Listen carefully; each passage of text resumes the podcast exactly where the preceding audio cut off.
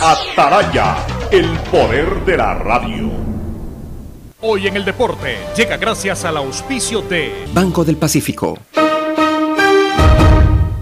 27 de octubre del 2011, Ecuador gana tres medallas de oro en un mismo día en los Juegos Panamericanos de Guadalajara, México. En levantamiento de pesas, la esmeraldeña Celedina Nieves, en categoría superior a los 75 kilogramos, ganó la medalla dorada para Ecuador al completar los 250 kilogramos. También en alterofilia, el amazónico Jorge David Arroyo, oriundo de Orellana, con apenas 20 años ganó oro en la categoría de 105 kilogramos, levantando en total 395 kilogramos.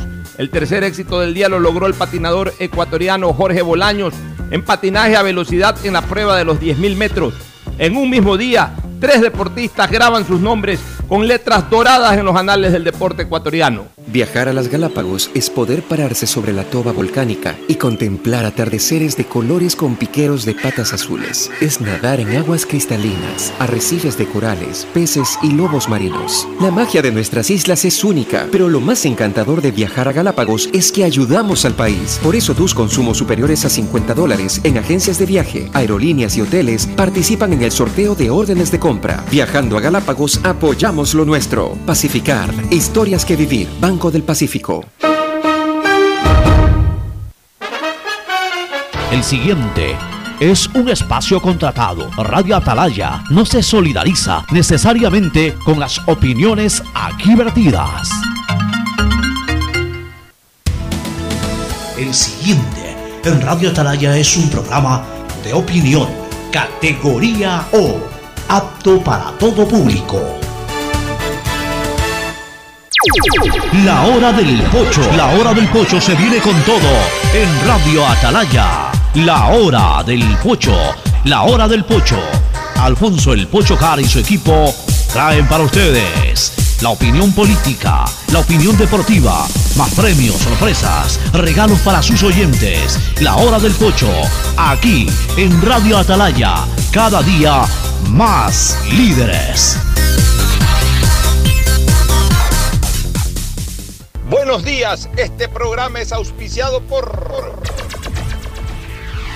Aceites y Lubricantes Gulf, el aceite de mayor tecnología en el mercado. Si quieres navegar más, los paquetes prepago claro de 1 a 6 dólares te dan el doble de gigas para duplicar tu diversión. Activa ahora tus paquetes prepago en tu punto claro favorito a nivel nacional, por ti más conectados. Universidad Católica Santiago de Guayaquil y su plan de educación a distancia formando siempre líderes. En Banco del Pacífico apoyamos a los que ahorran para salir adelante. 40 ecuatorianos serán premiados con 2 mil dólares por sus ahorros para que consigan lo que quieren. Si aún no tienes cuenta, ábrela a través de la APP Onboard BDP. Banco del Pacífico, el que ahorra lo consigue. Ban Ecuador con la nueva visión que permite contribuir al desarrollo del agricultor y ganadero con las botas puestas. Ban Ecuador con crédito según tu necesidad, con agilidad y compromiso permanente, sembrando futuro.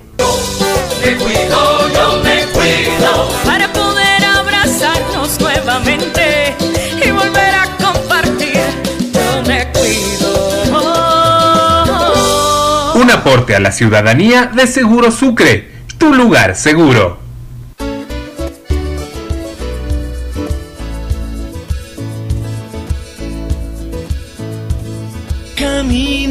680, sistema de emisoras Atalaya. En su año 76, Atalaya nunca falla y marca la raya del bienestar, del progreso y la libertad de Guayaquil, de Ecuador y del mundo. Por eso es una potencia en radio, cada día más líder y un hombre que ha hecho historia, pero que todos los días hace presente y proyecta futuro en el Dial de los Ecuatorianos.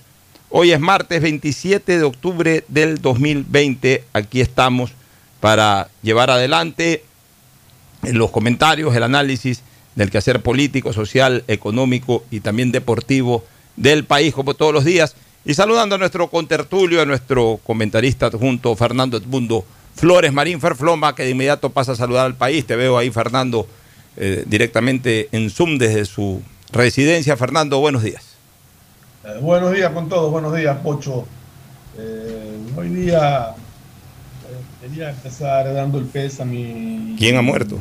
Lamentando el fallecimiento del doctor Milton Aguilar, un médico que tuve la oportunidad de conocerlo, incluso en un momento dado mi comportamiento, eh, una persona muy día un día le pregunté a mi hermano El Mundo, que era médico, que tú lo conociste. Claro. Con el doctor Aguilar, y me dijo, él es un genio.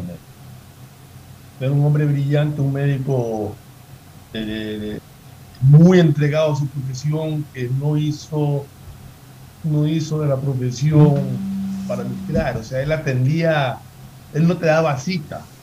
Él atendía en su consultorio a la gente conforme iba llegando, gente de, escasos recursos, siempre con él. O sea, un hombre muy humanitario y me he enterado con mucho pesar del fallecimiento del doctor. ¿De, qué murió? ¿De COVID o murió? Eh, no, no, no. Parece que bueno, le ha dado un infarto o algo así. No, tiene nada que ver con eso. Bueno, mi pesar para el gremio médico por la pérdida de uno de sus principales exponentes y también a la familia del doctor Aguilar y a los amigos como es tu caso y también paciente por lo que referiste. Un, abrazo a toda su familia. Oye, eh, algunas cosas, ya vamos a hablar de lo político, vamos a revisar encuestas, especialmente la encuesta de ese datos que ya ha proyectado, podemos hacer algunos análisis interesantes en esa encuesta de ese datos. Lo vamos a dejar para la segunda parte del programa.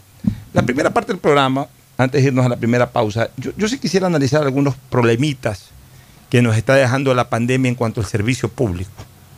Eh, o esta pospandemia y en general eh, estos sistemas de, turnos y tantas otras cosas más que, se han generado, que ya de por sí estaban antes de la pandemia, pero ahora con la pandemia se han, eh, creo que se han agudizado mucho más estos problemas. Que es justamente eso que acabo de señalar, el servicio público y especialmente la tramitología para muchas cosas. Por ejemplo, a nivel de pasaportes, cédulas de identidad, licencias, de conducir, trámites, por ejemplo, en el registro mercantil, por, mencionar ahí eh, eh, cosas que están a la mano y que son del día a día. Eh, me imagino que en otros lugares en donde también se necesita generar trámites, en este momento existen problemas similares a los que voy a, relatar.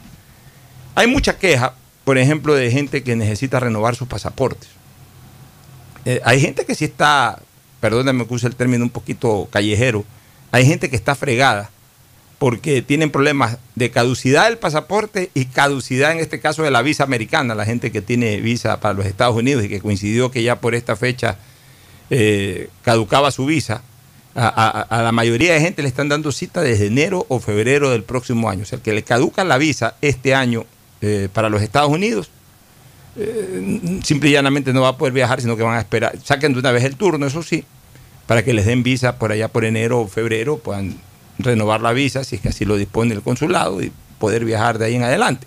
Por final de cuentas, eh, eh, ese es otro país, ese, digamos, ellos responden a una mecánica, a, a, una operatividad de ese país, ahí nosotros no podemos comentar nada. Cada quien se organiza como, como cree conveniente. A nosotros nos, nos compete comentar temas relacionados con instituciones ecuatorianas, Fernando. Entonces, por ejemplo, el tema de pasaportes tema de pasaporte se, está volviendo muy álgido porque eh, eh, está muy lento el tema por los famosos turnos, los famosos turnos en Internet, por un lado. También he escuchado algo similar con cédulas, también he escuchado algo similar con licencias de conducir. Con licencias de conducir a veces se complican más porque ni siquiera están las especies. Entonces, es más complicado todavía. Y, algo que, eh, me ha tocado también de alguna manera vivirlo, porque tengo pues mi estudio jurídico, hacemos trámites relacionados con, la superintendencia de compañías, a veces con inscribir eh, diferentes estatus jurídicos dentro del registro mercantil y tenemos problemas en el registro mercantil también con temas de turnos. Eh, se entra a veces al, al, online y el online no responde, no te da turnos, no, no, no está operativo, etcétera. Y entonces se congestiona todo, se congestiona todo porque no avanzas ni para adelante ni para atrás, te quedas estático, te quedas estancado en el mismo sitio sin saber qué hacer. Entonces, estos son problemas suscitados por todavía no, un manejo no tan dinámico de, lo que es la informática, ¿no? La informática. Eh, tú acabas de decir algo que coincidentalmente, porque este tema ya lo tenía en mente hoy, pero coincidentalmente eh, tú para mencionar lo del doctor Aguilar, me das una pista de lo que yo también iba a decir. Tú decías hace un ratito que el doctor Aguilar pues, iba atendiendo a la gente en la medida en que iba llegando. Y yo creo que a la larga tenemos que volver a ese esquema, obviamente ordenado, obviamente ordenado, pero en las entidades públicas, olvidarnos un poco de esto del online. La verdad, no todo, no todo puede concentrarse en computadoras. O sea, también que la gente vaya llegando, vaya sacando su turno, eh, vaya esperando, obviamente se tiene que esperar, pero sobre todo en el ánimo de ser despachado en el mismo momento. De hecho, en lo que es pasaportes, he escuchado a gente que como no puede bajo ninguna manera, no hay manera de que conseguir la cita a través de internet, van a sacar cita directamente allá. La explicación que dan, que tal no puede ser, pero que no creo que sea 100% la, la causa, es que justamente por el aforo de la pandemia es que se ha creado este problema. Es decir, tienes una capacidad de, atender a 100 personas en una sala para los pasaportes, pues ahora solamente puedes atender a 30. Entonces eso también te limita al otorgar cupos a través de Internet y puede ser que sea una de las causas por las que se está entorpeciendo todo este proceso. Sí, pero, el, problema es la, la, dinámica. Más allá de eso, déjame terminar esta parte nada más. Y más allá de eso, la mala costumbre que tenemos todos los ecuatorianos de dejar las cosas para el último. Ah, y la próxima semana se me vence el pasaporte, lo voy a renovar. No, cuando faltan seis meses, se me va a vencer el pasaporte, pide la cita. Sí, es, lo tenemos que disciplinarnos un poco en eso también. Sí, es lo lógico. La gente busca para el final matricular, revisar los carros, sacar los pasaportes, etcétera. Pero indistintamente de aquello, eso puede traer un problema, eh, algún tipo de problema al usuario, pero no debe ser tampoco tan complejo. Ok, yo tengo, cometo la mala costumbre de ir a buscar al final, ya cuando me faltan tres días para que se venza algo, debo hacerlo tres meses antes, es verdad.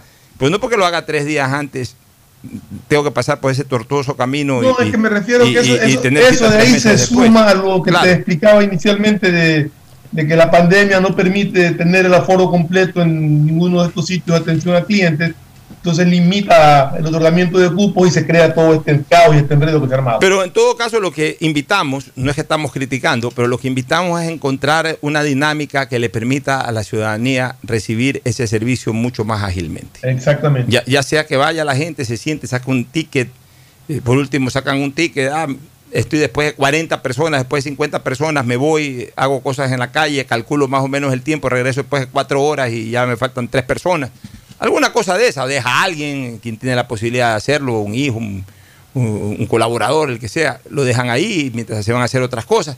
Pero, pero lo, que no se puede es estar instalados en una computadora sacando una cita para algo y al final esa computadora no te da ninguna cita.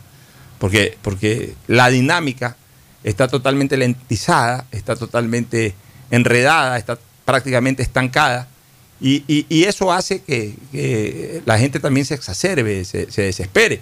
Y por último, de eso se aprovechan también hasta para corrupción, porque ahí estoy leyendo en crónicas que como que reaparecen nuevamente los famosos tramitadores, que ya conociendo, conociendo cómo está la situación, pues hacen su agosto, septiembre, octubre, noviembre y diciembre durante este tiempo.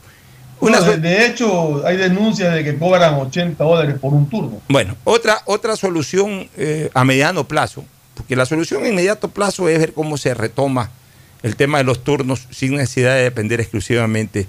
Y ojo, digo, a nivel de registro civil, a nivel de ATN, de, AT, de ANT, de la Agencia Nacional de Tránsito, que es la que da las licencias, y a nivel también, por ejemplo, de registro mercantil. El problema en el registro mercantil también es bravo en este momento. Se necesitan hacer muchos trámites de inscripción en el registro mercantil que renovar el nombramiento de un gerente o inscribir el nombramiento de un nuevo gerente o, de un presidente de la compañía o inscribir eh, cualquier, eh, la reactivación de una empresa. O sea, hay 100 y un trámites que a diario eh, surgen que es necesario tener un registro mercantil muy dinámico, pero también hay problemas en este momento para los, por los famosos turnos. Entonces, eso por un lado, que es importante resolver. Y por otro lado, ya a nivel de documentación de la ciudadanía, en, algún momento el crecimiento de, estaciones auxiliares eh, eh, estuvo creciendo y eso era bueno, pues me parece que se ha estancado eso. O sea, originalmente yo recuerdo, el único registro civil que había en Guayaquil era en la calle Roca y Rocafuerte, ahí en pleno centro de Guayaquil, hay una torre vieja que ya se caía a pedazos. Yo me acuerdo, yo era no adolescente, yo era joven, 20, 21 años yo me metía como, como, a veces yo necesitaba chequear eh, documentación de mi cédula o, por alguna razón. en algún momento yo fui, me permitieron meterme a los archivos y me metí en los archivos en unas cosas hace 40 años, estoy hablando, 30 y pico de años, que ya en ese momento se quebraban solitos los papeles. Yo me imagino que ya todo eso se computarizó, etcétera. Después dejó de estar ahí el registro civil, se lo llevaron al sur, por la pradera. Había que ir a la pradera a sacar cédulas. A veces llovía y uno tenía que en medio de tablones caminar para, para poder llegar ahí. Te tomaban una foto en una cortina que estaba más sucia que, un mantel después de un banquete. O sea, e, e, e, era terrible en esa época. ¿Para qué? En los últimos años, con la aparición de también el registro civil municipal, eh, se fue organizando un, mejor, esto, tuvieron una excelente iniciativa, lo del registro civil en la planta baja de lo que antes era el edificio de Filambanco, abrieron dos o tres registros civil más eh, a nivel de diferentes zonas.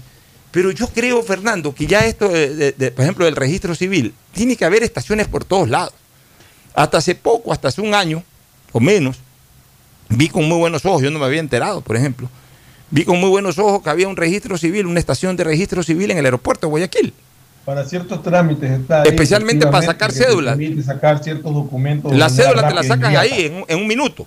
No sé si me, me, dijeron que había cerrado Hay una máquina. Ya. ¿Ah? Hay una máquina expendedora de. Hoy ya sacas el documento que requiera. Bueno, me, dijeron que habían cerrado por la pandemia. Ojalá que vuelvan a reabrir ah. si que está cerrada esa, esa estación. Y si no, pues ojalá siga funcionando. Pero así, estaciones por varios lados. Sí, sí. Lo que es servicio al público debe, debe, debe haber por todos lados. Por donde hay gente debe haber estaciones de servicio al público. Si es necesario tener 100 estaciones en una ciudad tan grande de 3 millones y pico de habitantes, 100 estaciones en diferentes lados, en diferentes barrios, para que la gente vaya ahí a dos cuadras, tres cuadras, cinco cuadras, diez cuadras de su casa y, no se aglutine todo en un solo sitio. Entonces, esa es una solución. Esas son inversiones bien hechas. La inversión del servicio, es que hay una cosa, Fernando, que, yo creo que ya hay, que ir pensando un poquito. Eh, no todo en la vida es obra. También hay que generar inversión en servicio. La inversión en servicios genera un incremento burocrático, sí. Pero también el, la burocracia per se no es mala. Si la burocracia está bien distribuida para lo que se requiere. O sea, si tú tienes 100 personas que no hacen nada en la, en, burocracia ecuatoriana, 100 pipones, hablemos así, o 100 personas que están ahí nomás para, pasar un papel, eh, para que selle el de aquí, le pasa al otro para que ponga otro sello, le pasa al tercero para que ponga. Se pasan sellando el mismo papel tres personas para justificar el, sueldo de esas tres personas. Ahí la burocracia es dañina. Pero si tú esas tres personas y 90 más las usas para poner en funcionamiento 100 estaciones del registro civil y que en cada estación del registro civil se atiendan 20, 30, 40, 50 personas al día y no concentrar 500 personas o, concentrar mil personas en un solo local, eh, en, los bajos de, Filambanco, del ex edificio de Filambanco, en, un par de, de eh, eh, en un par de locales de registro civil grandes. Y, sirve eso para despolarizar un poco, para desconcentrar un poco y para darle un servicio a la ciudadanía cercano a su sitio de domicilio. Esa es una burocracia positiva. Esa es una burocracia que te está dando servicio. O sea, el Estado tiene básicamente la obligación de dar un buen servicio a la ciudadanía. Y si ese servicio cuesta y ese servicio se justifica y si ese servicio queda compensado con, o digamos el gasto que genera ese servicio queda compensado con un buen trato a la ciudadanía, eso no es pecaminoso, eso no hay que rechazarlo, eso no hay que desinflarlo, no hay que hacer eh, eh, ni siquiera mala fama o malos comentarios del hecho de que eh, se gasta más en burocracia que de repente en obra. Pero a ver, el problema de, la burocracia es que la usan para pagar favores políticos. Eso es otra ah, cosa. que, el sobrino, el ahijado de fulanito necesita un trabajo, ya ponlo en tal parte. Dale acá, ponlo allá. Esa burocracia es la que se critica. Esa burocracia que está destinada exclusivamente a pagar favores políticos y que incrementa notablemente eh, el egreso de, del Estado es la que se critica, no aquella que sirve. Ya, pero Fernando, a ver, mientras tú aumentes los servicios, yo, mira, a mí no me gusta ser más papista que el Papa, y, tampoco me gusta ser ni tirado a puritano, y como yo he estado en ámbito político sé lo que hablo y sé por qué lo digo. O sea, tampoco puedo ponerme a criticar de que gente que apoya en una campaña en un momento determinado no sea servida con un espacio, por ejemplo, de trabajo. Pero mientras tú aumentes los servicios y los servicios sean eficaces, no importa que crezca la burocracia en un momento determinado. En tanto en cuanto eso se, eh, se, se, pueda volcar en beneficio de la ciudadanía, que es lo que yo estaba explicando. déjame, terminar, déjame terminar de... Estoy hablando de pagar favores políticos. Ya, pero déjame entonces... Es una, una institución donde trabajan 10 personas y con 7 es suficiente. Y de repente ya no son 10, son 12 porque tuvo que poner al sobrino de fulanito y al hijado de ni sé quién. Ya, Eso no puede darse en este país. a ver, déjame explicar. No puede seguir siendo así. Ya, déjame explicártelo.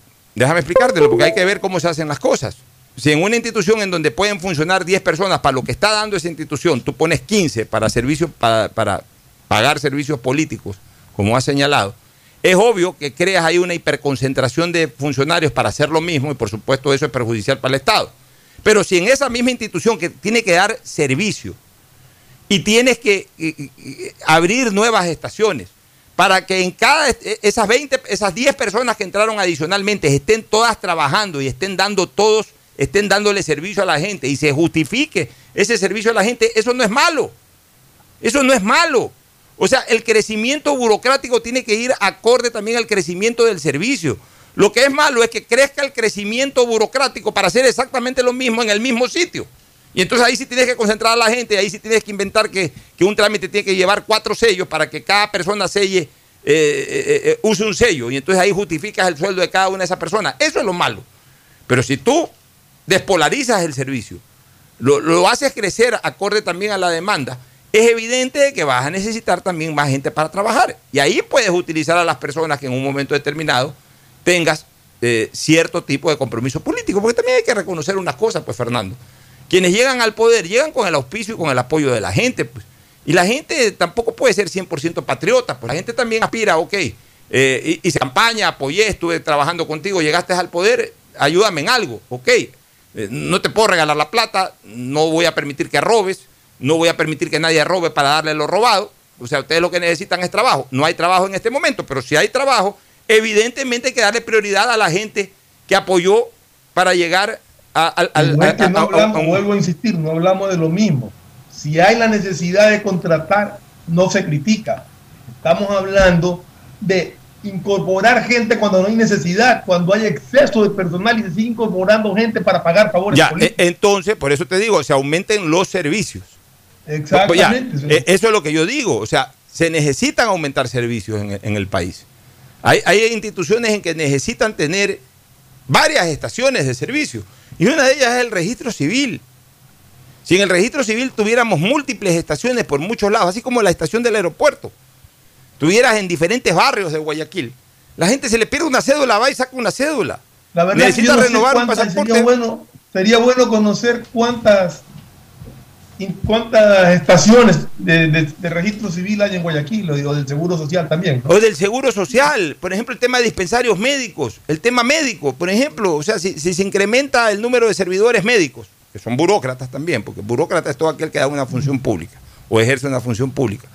Pero a ver, ejerces, aumentas el número de médicos, pues no para meterlos en el mismo hospital. Pero si, tú abres eh, 50 dispensarios médicos nuevos en diferentes sitios, pero dispensarios médicos que se justifiquen, que permitan que la gente, que Alcides Montilla, que suele ir eh, al, hospital del seguro de los Ceibos, siempre lo cuenta aquí, que pide turno y va, etcétera, pueda ir a un dispensario médico bien montado a cuatro cuadras de su casa. Bueno, pues si, va a ese lugar y, si para aquello hay que incorporar más médicos, eh, especialistas en diferentes eh, líneas de atención médica, pues bueno, a buena hora, a buena hora, si el problema no es incrementar el número de personal que trabaja para el Estado. El problema es de que no se lo incrementa acorde también al aumento del servicio, sino que se concentra todo en lo mismo que hay. Y entonces ahí se genera una hiperpoblación laboral. Y ahí es cuando realmente el Estado siente de que está mal utilizando sus recursos. E-, es lo que yo puedo opinar sobre el tema, Fernando. O sea, yo creo que en este momento, por ejemplo, eh, sí se requiere darle una solución definitiva a este tema, que, mucha gente ya se está quejando públicamente no, no tienen la facilidad para sacar un pasaporte, no tienen la facilidad para sacar una cédula. estaba viendo, por ejemplo, que si tú vas con tu pasaje para viajar, te atienden enseguida. Pero si no tienes la visa, no tienes pasaje de urgencia de viajar, creo que es cuando tienen problemas. En todo caso, eh, como tú dices, lo importante es que se solucione esto de aquí. No puede ser que, tengamos este tipo de inconvenientes en o conseguir un cupo que te metas a la computadora porque te dicen que en línea sacas el cupo para el trámite, entras y no puedes conseguir cupo, tienes que ir personalmente para que te digan que lo vayas a hacer por computadora. Todo este enredo y lío no debe de existir ya en este país. Aquí deben de darse las cosas con las facilidades suficientes para que las personas puedan hacer sus trámites y también las personas tienen que hacer sus trámites con el tiempo de debida anticipación para no tener problemas. Lo mismo con el tema licencias de la NT. La NT necesita tener varias estaciones. Es más, en las, ahora es obligatorio este, aprobar cursos en escuelas, en escuelas de conducir. Yo no sé si que verdaderamente esas escuelas están enseñando bien, porque cada vez veo más bestias conduciendo en las calles. Pero bueno, o sea, de repente en cada una de esas escuelas poner una estación de ANET para sacar licencia, por ejemplo. Ahí mismo terminas de dar tu curso, te aprueban el curso, ¿ok? Ahí mismo haces el trámite, ahí mismo sacas tu licencia. Hacer varias estaciones. Eh, recuerdo yo en tiempo pasado, eh, el único lugar donde se sacaba la licencia era en la Comisión de Tránsito del Guayas, ahí en la calle Chile y Brasil, Chile entre Brasil y Cuenca. ahí tú sacabas tu licencia. Después abrieron una estación por acá por el terminal terrestre. Entiendo que hay una hora o esa del terminal terrestre, no sé si siga funcionando. Ahora también creo que se saca licencia ahí por al lado de la Coca-Cola, ahí donde hay unas instalaciones. No sé si ahí también. Ahí atrás hay una, sí. Creo que ahí hay algo. Pero bueno, hay que, hay que abrir distintas estaciones. A efecto de que si la gente necesita renovar, una, porque todo esto además es renovable. O sea, no es que te dieron una licencia y esa licencia caduca con tu muerte. Ya ni la cédula caduca con la muerte. Porque antes la cédula hace 20 años, 30 años, te cedulabas la primera vez y caducidad hasta, hasta su muerte. Te ponían ahí hasta su muerte, vigente hasta su muerte.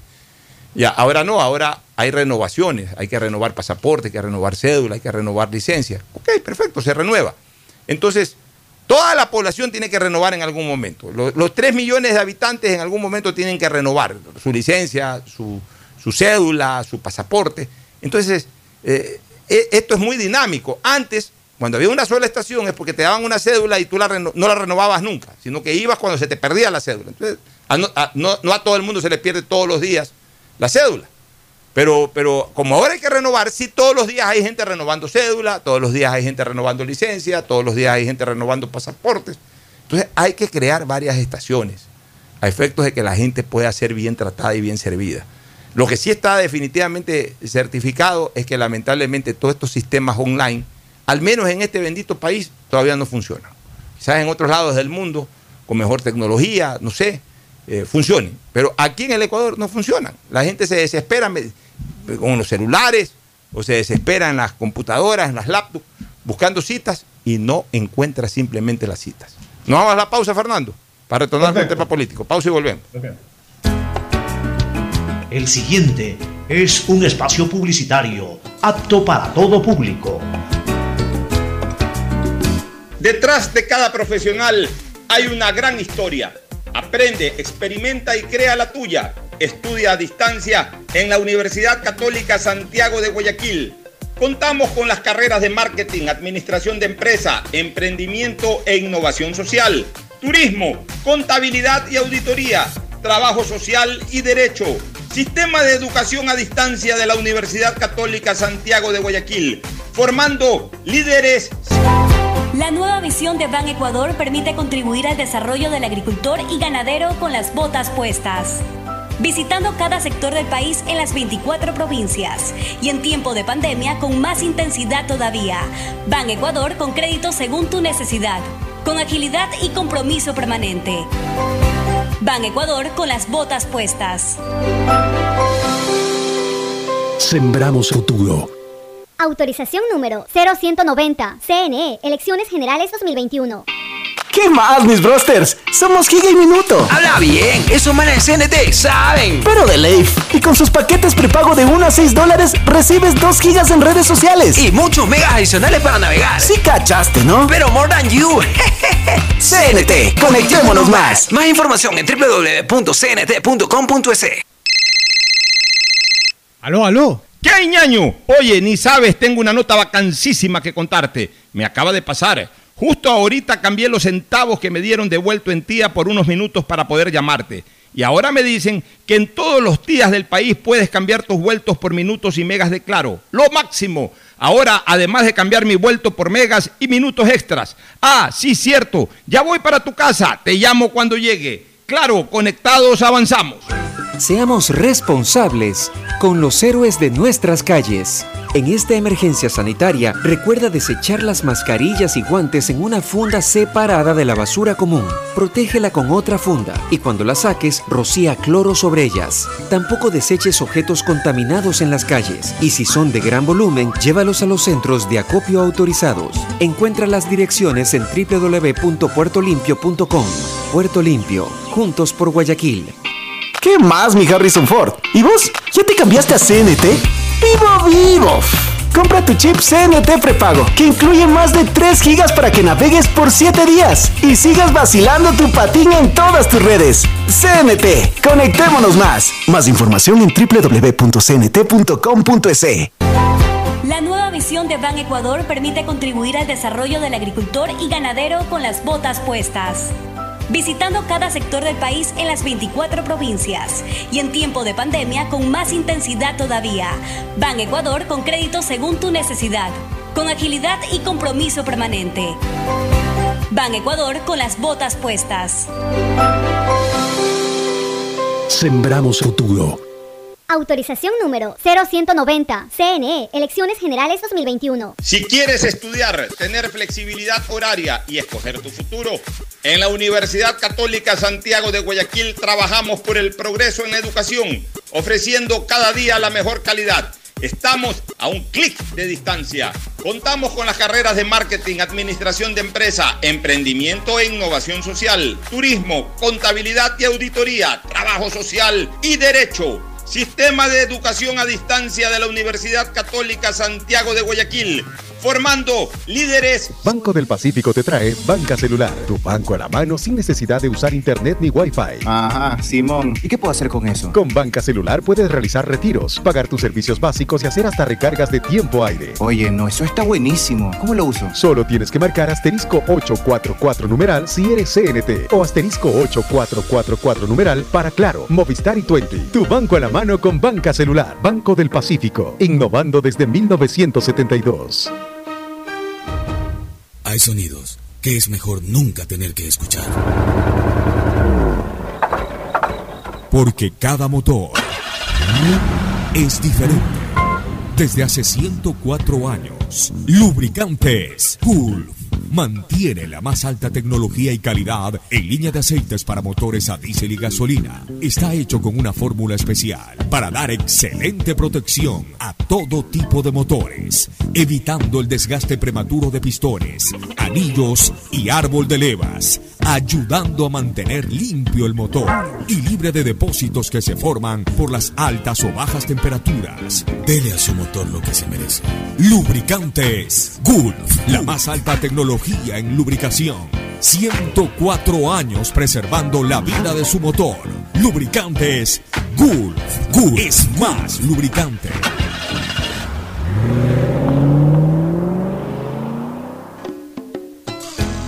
Fin del espacio publicitario. Usted está escuchando un programa de opinión, categoría O, apto para todo público.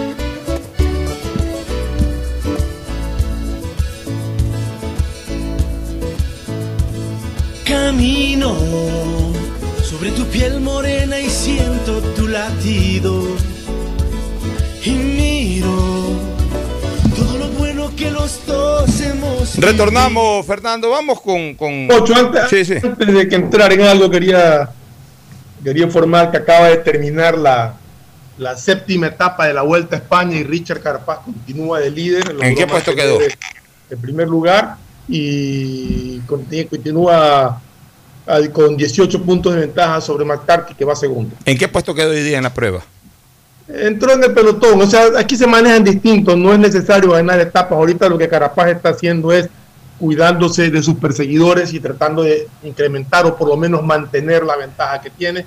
hoy día consiguió mantener esa ventaja. Ah, qué bueno. Eh, en, este, en este tipo de competencia, pues yo te- el otro día te decía que había hecho una excelente, una excelente campaña porque él corrió pensando en el liderato y lo consiguió a la, a la etapa siguiente. Y ahora lo que hace es no preocuparse por los que se escapan, que puedan ganar la etapa, sino preocuparse por los que lo persiguen a él, de que no le descuenten ventaja y, si, y ser posible incrementarla. O sea, Hoy día mucha estrategia, manejarlo de tal manera que ha conservado la ventaja y sigue primero en la general. Mucha estrategia en el ciclismo, como en todos los Sí, deportes. mucha estrategia. Mucha estrategia, así es. Bueno, vamos a lo político, Fernando. Después tenemos que hablar tú y yo solos de deporte, porque hoy día Mauricio no va a poder estar presente, así Ah, que caray. guardemos, guardemos material de Carapaz y otros temas más para el segmento deportivo. Mira, en la, en la- en la encuesta que ha anunciado hoy día Sedatos, eh, los resultados son los siguientes, aquí hay algunas cosas interesantes que analizar. Sedatos en, en, en encuesta que ha arrojado, lo pone en primer lugar a Guillermo Lazo y su binomio Borrero, con 26.1%. En segundo lugar, 26.1. 26.1%. En segundo lugar, Arauz, Andrés Arauz con Pero su perdóname, Pocho, la pregunta, ¿es intención de voto o qué? Intención de voto, claro, por supuesto que intención de voto. Todo esto aquí es intención de voto, ¿no? Ya. Andrés Arauz con su binomio Carlos Rabascal Salazar en segundo lugar con 19.7%. En tercer lugar, Jaco Pérez con 13.1% con su binomio la señora Cedeño. En cuarto lugar, blancos, perdón, nulos con 24.9% nulos. En quinto lugar, blancos. ¿Cuánto tiene el nulo? 24. 24.9%, bastante alto. O sea, De hecho, eh, es el segundo Es el en intención de votos nulos. Es el segundo en intención de votos. De ahí viene, eh, después de nulos, con 24.9%, viene blancos con 8.8%, voto blanco. Y de ahí viene esto que a la larga termina siendo hasta vergonzoso. Todos los demás, o sea, los 12 candidatos restantes, entre todos, suman 7.5%. ¿Para qué se meten? ¿Para qué se meten? O sea, entre todos, mira, yo pensé, eh, no me equivoqué en, un pronóstico sin, sin revisar encuestas que hice hace pocos días atrás, cuando te señalé que los tres eh, candidatos fuertes que pelean la opción de segunda vuelta, entre los tres sumaban 50-55%. No me he equivocado, est- están más o menos en 60 y algo. Fíjate tú, 26.1 Lazo, más 19.7 Yacu Pérez, ahí estamos hablando 45. de 45% entre los dos primeros. Y ya cu- tú le pones 13, 45, 55, 58. O sea, 58% entre los tres primeros. Yo había hablado entre 50 y 55, o sea que estuve bastante preciso ahí. Yo tenía pensado que entre los 12 restantes hacían un paquete de un 18%. Por, por una mínima lógica política. Yo decía, a ver, son eh, 12 restantes. Ponles un promedio de, ¿qué será? Un y medio. Uno- 1.5, o sea, promedio, ¿no? Ese promedio significa que habrá alguno que tiene 3 y habrá otro que tiene 0.5. Entonces, por eso te digo, pone un promedio de 1.5 multiplicado por 12. Estamos hablando de más o menos un 18%. Pero el promedio, el promedio de estos señores, mi querido Fernando, el promedio de estos señores es de 0.5% cada uno. O sea, el promedio. No te digo que cada uno va a sacar 0.5%, pero ese es el promedio de, de toda esta bolsa de 12 candidatos. Porque si son 12, si son 12 candidatos y el promedio es 7.5%, más o menos realmente el promedio sería un 0.7%. O sea que... el- el- Asumo, a ver, ¿qué asumo asumes? que en esos nulos y blancos están considerados los indecisos, porque no se ha hablado de indecisos en la encuesta. O sea, gente que como no ha decidido por quién, dice nulo o blanco. No, yo creo que los nulos sí es un pronunciamiento, el blanco no. El blanco puede ir en, en- en un plano de indeciso. Yo, yo creo que, que con el tiempo algunos cambiarán. Claro. Pero lo, lo- lo- lo que pienso es que la tendencia, como siempre se daba en las elecciones, que muy posiblemente ese 7% que tienen los 12 les baje. Es que yo creo momento de las definiciones, cuando ya la gente diga, "Ah, no, no, no, no, yo voy a votar por asegurar mi voto. Exactamente, o sea, la tendencia del paquete de 12 es a la baja, no es a- para mí no es a, a- a la alza, o sea, porque además no se siente en el ambiente electoral el cuarto candidato. Yo hace rato te vengo diciendo de que no se siente el cuarto candidato. Se llega hasta un tercero que es Jaco Pérez, de acuerdo a esta encuesta y de acuerdo a ciertas, eh, ciertas eh, percepciones que ha habido en el ambiente, este, se lo ve hasta Jaco Pérez con posibilidades todavía de, de- pelear una clasificación a segunda vuelta. Pero el cuarto candidato no aparece. O sea, para que entre todos lleguen a un 7.5, quiere decir que el promedio es de un 0.7%. Eso quiere decir que a lo mucho el mejor ubicadito, el cuarto, puede estar teniendo un 2 punto algo por ciento. El cuarto. El cuarto. O sea, una cosa increíble. O sea, una elección absolutamente desproporcionada. Una elección descabellada desde el punto de vista de la participación electoral. Que entre 12 organizaciones políticas concentren apenas un 7% de preferencia. Entonces, ¿dónde va a estar la pelea por el primer puesto? ¿A qué sector de la ciudadanía hay que, eh, digamos, que llegar con, con fuerza hacia esas personas que se están pronunciando entre nulos y blancos, que en este momento suban 24 y 8, 32 33-34%, porque eh, el blanco es con 0.8, eh, es 8.8 y el otro es 24.9, que es prácticamente una décima más. Entonces estamos hablando de que más o menos hay un 34% de gente que todavía no se pronuncia. Por eso yo decía en programas anteriores que para mí quedaba todavía un 30 a 35% de gente que, que, está meditando su voto o que no ha decidido por ninguno o que ya decidió no darle el voto a ninguno que al final de cuentas es gente a la que se le puede en un momento determinado sacar el voto. ¿Por qué? Se le puede sacar el voto porque entre los tres candidatos, entre los tres candidatos que están ahí, yo veo muy difícil eh, eh, eh, sacar, sacar votos cruzados entre los tres candidatos. O sea, este 26 algo por ciento que registra Guillermo Lazo en esta encuesta ya es, votación dura del centro hacia la derecha, yo diría con algo de centro izquierda. Ya es una votación dura. O sea, ¿en qué sentido dura? Que Lazo no la va a perder. ¿Por qué no la va a perder? Porque de ahí no se le va a ir nadie al, porcentaje del 7.5 de los otros. O sea, de ahí, de ahí no se le va a ir ningún voto a Isidro Romero, o se le va a ir ningún voto a César Montúfar. O sea, los que no pasan del 2.5%, del 7.5% todos. No se va a ir para allá. Pero por tema ideológico y político, el que vota Lazo para esta elección no va a, no va a dejarse convencer o no va a cambiar su voto porque cambió de criterio en razón de lo que pueda hablar Arauz o de lo que pueda hablar Yacu Pérez. Pero es exactamente lo mismo con Arauz y con Yacu Pérez. O sea, Yacu Pérez no va a perder votos.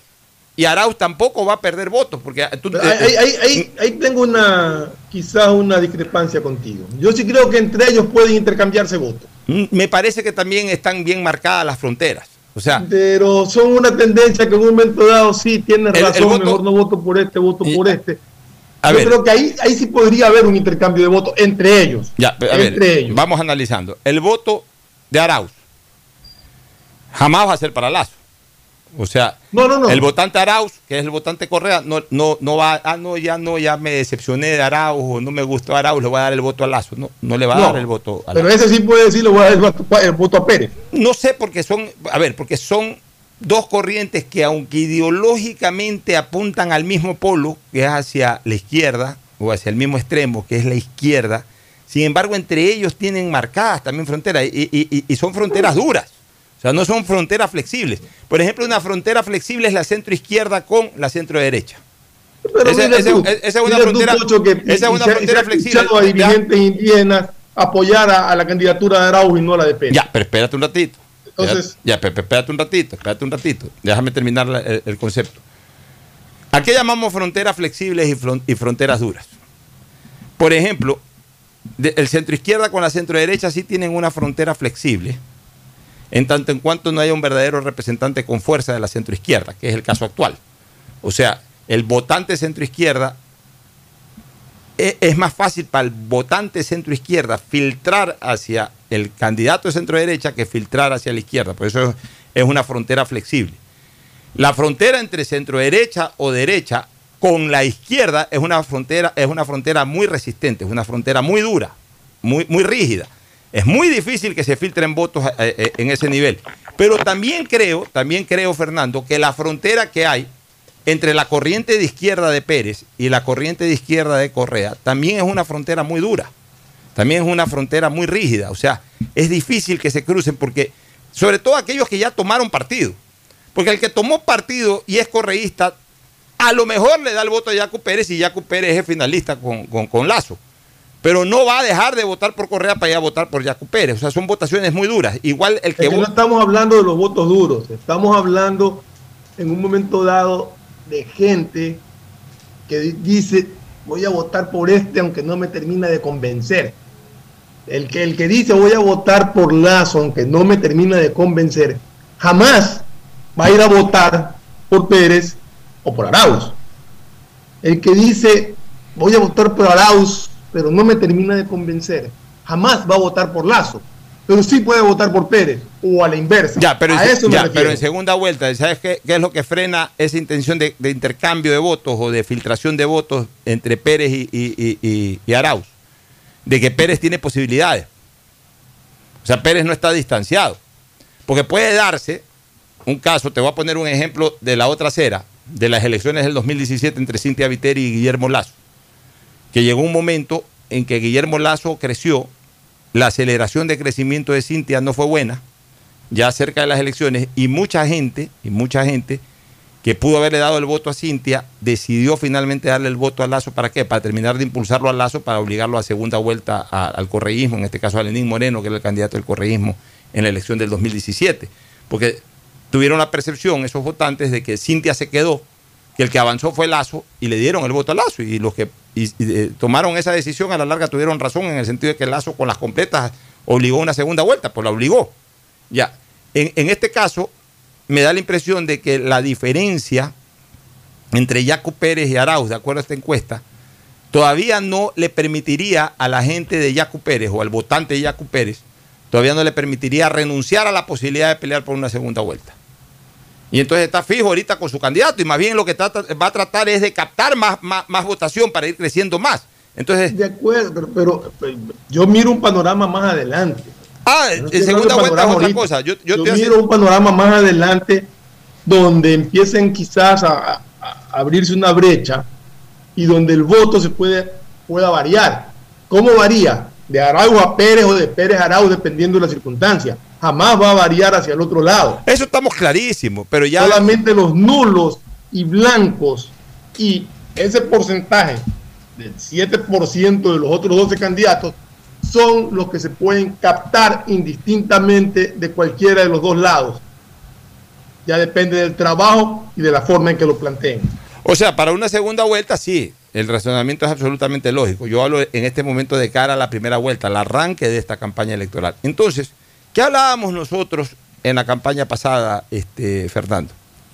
Que esa llanta que inflaba, calculábamos nosotros, un 18%, eh, esa llanta de los otros 12 candidatos, a la larga se iba a desinflar eh, y se iba a reducir posiblemente a la mitad, porque muchos de estos, eh, mejor dicho, estos tres candidatos de pelea, que son Lazo, Arauz y Yacu Pérez, iban a tratar de arranchar votos de ese bloque que entre todos calculábamos estaban más o menos en un 14-15%, que era algo interesante.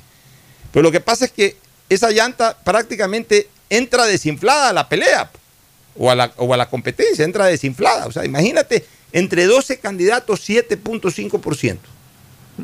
O sea, ¿de dónde sacas votos ahí? Entonces, cambia un poquito la estrategia.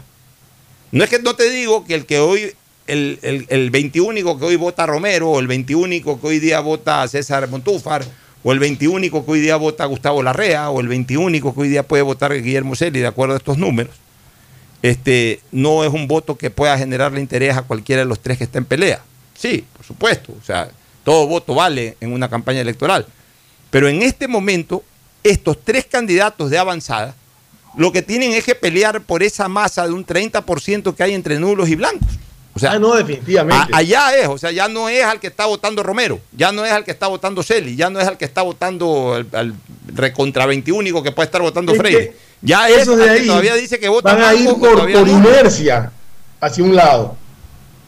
Esos van a decir, no, no, no, no, yo aseguro mi voto, voy, voy por este. Así es. Cuando ese, por inercia. Cuando ese se dé cuenta de que su candidato no lo escucha por ningún lado en cuanto a preferencia electoral, entonces va a decir, sí, me gusta fulano, pues la verdad es que He hablado con 100 personas y ninguno vota. entonces mejor le voy a dar a, fulano que, con el que me siento un poco más identificado. O sea, al final se va a terminar polarizando la pelea entre los tres. Ahora, el asunto es encontrar un poquito eh, eh, eh, la estructura ideológica y la estructura electoral de, de- de- ese 30% de nulos y blancos. Yo veo, en, en- yo veo que ahí, por ejemplo, puede tener bastante, bastante asidero, puede tener eh, un porcentaje importante, podría estarlo rescatando el voto correísta. ¿Por qué? Porque me, me- me- me da la impresión de que en esta elección al menos, el voto correísta es el que, el que, el que puede tener un, un importante porcentaje de lo que llamamos voto oculto, que antes se llamaban voto vergonzoso. Eh, para mí, ¿por qué? Porque tú no tienes por qué tener vergüenza de votar por quien quieras votar. O sea, eh, no, a mí no me gusta usar la palabra voto vergonzoso. Yo, yo uso una, una palabra más técnica y además más ajustada a la realidad, el voto oculto. ¿Qué es el voto oculto? El que oculto, oculto mi voto. O sea, escondo mi voto, no tengo por qué decirle a nadie por quién voy a votar. Ese es un secreto mío o eso es algo que yo lo comparto con, con mi familiar cercano o con un amigo cercano. ¿Por quién vas a votar tú? No, no he decidido. No, sí, posiblemente ya decidido. Pero ¿por qué tengo que decirle yo a un señor que no conozco por quién voy a votar? Ese es el voto oculto. En ese voto oculto me diera la impresión de que quienes más pueden estar escondiendo un poquito el voto podrían ser los que los de la tendencia correísta, o sea, los que eh, podrían estar apoyando a Arauz. Entonces, ahí podría haber un porcentaje de voto oculto que a la larga termine votando a Arauz. Entonces, eh, yo, yo veo más voto oculto en Arauz que en Yaco Pérez. Y, y- o sea, y- y veo que en el voto que hoy habla de voto blanco, puede tener también bastante piscina para nadar este Guillermo Lazo. Pero yo veo, yo veo que más voto duro tendría Arauz como representante del correísmo que Yacu Pérez. Porque mucha gente no quiere votar por el correísmo, pero tampoco quiere votar por derecha. Entonces dice voy a votar por Yacu Pérez. Y llegado el momento, creo que es un voto que podría ser eh, captado, podría ser arrastrado por una de las otras dos corrientes. O sea, entonces, eh, ahí el trabajo de ese 30%, por eso te digo, habría que bucearlo un poco, bucearlo, o sea, eh, meterse, sumerger, su- sumergirse en, en ese porcentaje y comenzar a bucear, ponerse los lentes de buceo y comenzar a ver con claridad, debajo del agua, como quien dice, por dónde va la cosa. Porque, por ejemplo, tu reflexión es muy interesante, muy interesante, Fernando. Eh, dentro de ese 30%, bien tú puedes decir, a ver, ¿y, y por qué ya la gente no se definió con Lazo, el que no está con Correa? Por algo será que no se definió todavía por Lazo. O no ha sido tan dura la votación de Correa. Mm, Parece que no es tan dura la votación de Correa como hablaban, de un 30, de un 30 y pico por ciento. Entonces, por ahí podría haber ese porcentaje de gente, ese porcentaje de gente, como tú bien señalas, que siendo de izquierda, detesta a Correa, pero jamás le da el voto a la derecha o a la centro derecha. Entonces, por ahí puede apuntar a Yacu Pérez. To- pero ¿por qué todavía no se definen por Yacu Pérez? Porque tampoco terminan de tragarlo a Yacu Pérez. Exactamente. Tampoco terminan de digerirlo a Yacu Pérez, pero puede ser de que sea el más di- digerible posible para, para, para, para ese hombre de izquierda que no le quiere dar el voto a Correa y que por antonomasia, por, por, por, por, eh, discrepancia hasta de carácter ideológico, no se lo va a dar al candidato de la corriente de centro derecha. Ok, ese, ese es un porcentaje. Habría que, habría que al final de cuentas hacer un estudio sociológico, político, de saber cuánto de ese porcentaje es izquierda, que todavía no decide por Yaco Pérez, y estudiarlo a ver si es una izquierda que reaccionaria Correa o no es reaccionaria Correa para ver por dónde podría tender a, a- a- transitar en, el camino a las urnas, por el lado de Pérez o por el lado de, de- de Moreno. Vuelvo a insistir, también veo ahí que en ese 30% puede haber un voto oculto. Yo, yo no creo, yo no creo que en ese 30% haya gente que, por ejemplo, esté indecisa por Correa. Yo no creo que en ese 30% haya gente que, que pensándolo más tiempo tome la decisión de votar por Correa. Yo creo que ahí hay un porcentaje de, de votos de Correa ocultos. ¿Cuánto será de ese 30%? Eso también lo que habría que estudiar. Pero yo creo, Pocho, que puede ser que haya un buen porcentaje de gente que todavía piensa a estas alturas, no votar por nadie. Ninguno me convence, no voy. Pero conforme pase el tiempo, conforme nos acerquemos ya al momento decisivo, va a tomar su decisión y va a decir, lo detesto, pero voy a votar por este porque el otro es peor. Ya, yo creo que e- ese es el dicho en donde, por ejemplo, en algún momento puede captar votos Lazo. Que hay gente que a la cual Lazo no la ha terminado de convencer, pero que se cierra totalmente a la banda de, de- de votar por Correa o de votar por Jaco Pérez.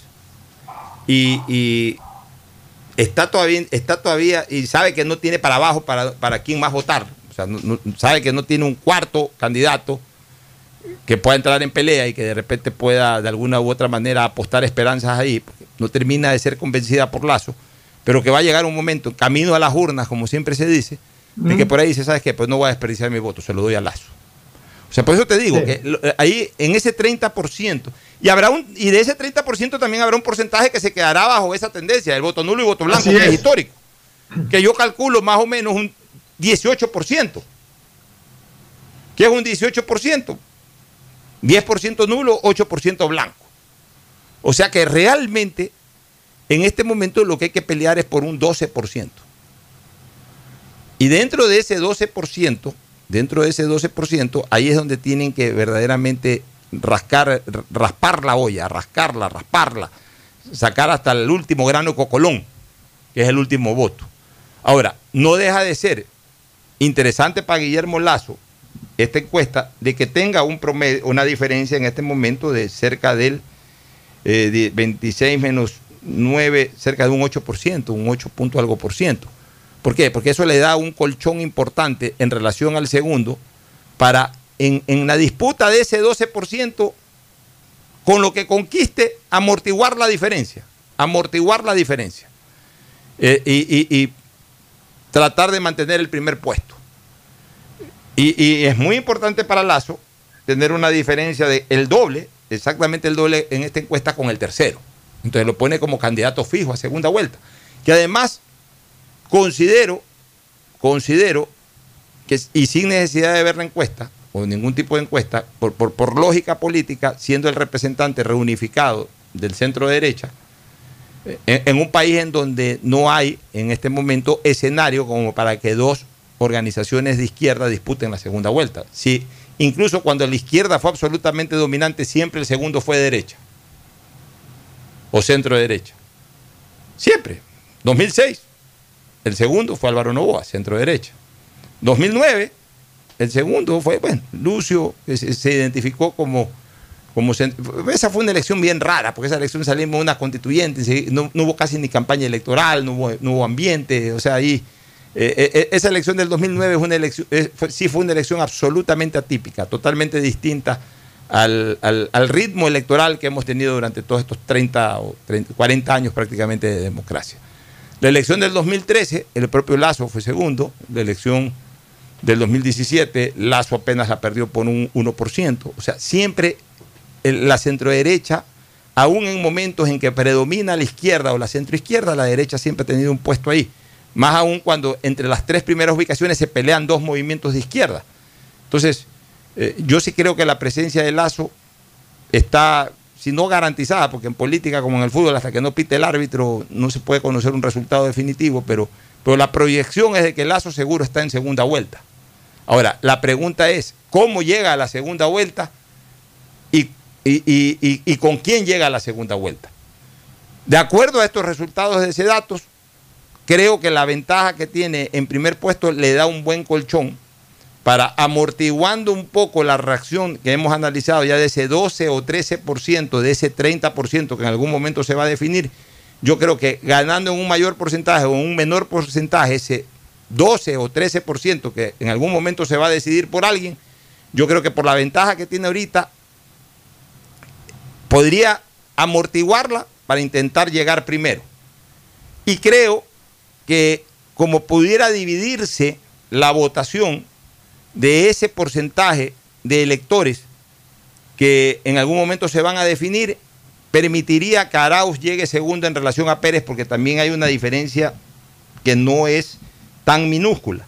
Hay una diferencia de un 6% o 7%, que no es tan minúscula tampoco entre un segundo y un tercero. No es fácil para un tercero, salvo que ese tercero tenga eh, sea muy recursivo en tema de campaña electoral. Dígase un Abdalá Bucarán, dígase un Rafael Correa del 2006, que comienzan a crecer aceleradamente por, ese, por esas características recursivas, o sea, de tener muchos recursos de campaña, muchos recursos electorales que de repente conmocionan y provocan una atracción muy especial para ese candidato. Yo veo que ninguno de los candidatos a la presidencia de la República marca características especiales, características de campañero, que en un momento determinado puedan atraer masivamente a una cantidad o desproporcionadamente a su favor a una cantidad de electores. Entonces, bajo, bajo esa visión que tengo, creo que el crecimiento electoral va a ir más o menos equilibrado y en ese sentido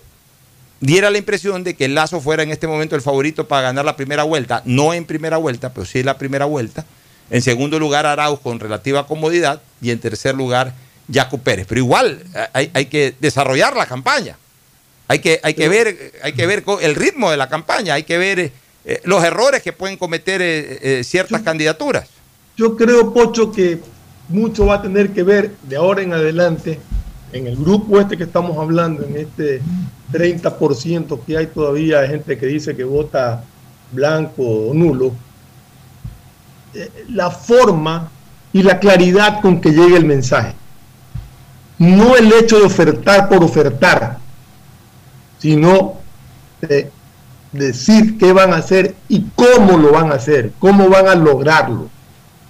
En el momento en que sean lo suficientemente claros para poder eh, demostrarle eso a ese grupo que estamos hablando, creo que podría tener una, muy buena captación de ese porcentaje. Bueno, ahí hemos hecho un análisis general, un, análisis abierto de cuál podría ser el comportamiento electoral de acuerdo a las encuestas que hoy día nos ha arrojado ese dato. Nos vamos a la pausa y retornamos con análisis deportivo, ya para entrar a lo de Carapaz y a otros temas del deporte. Pausa y volvemos. Auspician este programa. Aceites y lubricantes Gulf, el aceite de mayor tecnología en el mercado. Acaricia el motor de tu vehículo para que funcione como un verdadero Fórmula 1 con aceites y lubricantes Gulf. ¿Quieres estudiar, tener flexibilidad horaria y escoger tu futuro? En la Universidad Católica Santiago de Guayaquil trabajamos para el progreso en educación, ofreciendo cada día la mejor calidad y para ello estamos a un clic de distancia. Escoge la carrera de tu vocación. Puede ser marketing, administración de empresas, emprendimiento e innovación social, turismo, contabilidad y auditoría, trabajo social y también derecho. Consulta en nuestra página web mayor información y esquemas de admisión. Universidad Católica Santiago de Guayaquil, formando siempre líderes. En Banco del Pacífico apoyamos a todos aquellos que ahorran para salir adelante. Por eso tú puedes ser uno de los 40 ecuatorianos que premiaremos con 2 mil dólares para que consigas lo que tanto quieres. Además, participa por 150 tarjetas de regalo, incrementando en tu cuenta 100 dólares en octubre, noviembre y diciembre. Descarga mi ahorro cuenta Programa tu ahorro y empieza a participar. En Banco del Pacífico, el que ahorra lo consigue. Si quieres navegar más, los paquetes prepago Claro de 1 a 6 dólares te dan el doble de gigas para duplicar tu diversión. Porque en Claro sí puedes disfrutar del doble de videos, posteos y memes a más velocidad. Y además te damos gigas gratis para hablar o videollamar sin parar por WhatsApp y Facebook Messenger desde donde tú estés. Activa ahora tus paquetes prepago en tu punto claro favorito a nivel nacional. Por ti, más conectados. Más información y condiciones en claro.com.es. La nueva visión de Ban Ecuador permite contribuir al desarrollo del agricultor y ganadero con las botas puestas visitando cada sector del país en las 24 provincias y en tiempo de pandemia con más intensidad todavía. Ban Ecuador con crédito según tu necesidad, con agilidad y compromiso permanente. Ban Ecuador con las botas puestas. Sembramos futuro. Me cuido, yo me cuido para poder abrazarnos nuevamente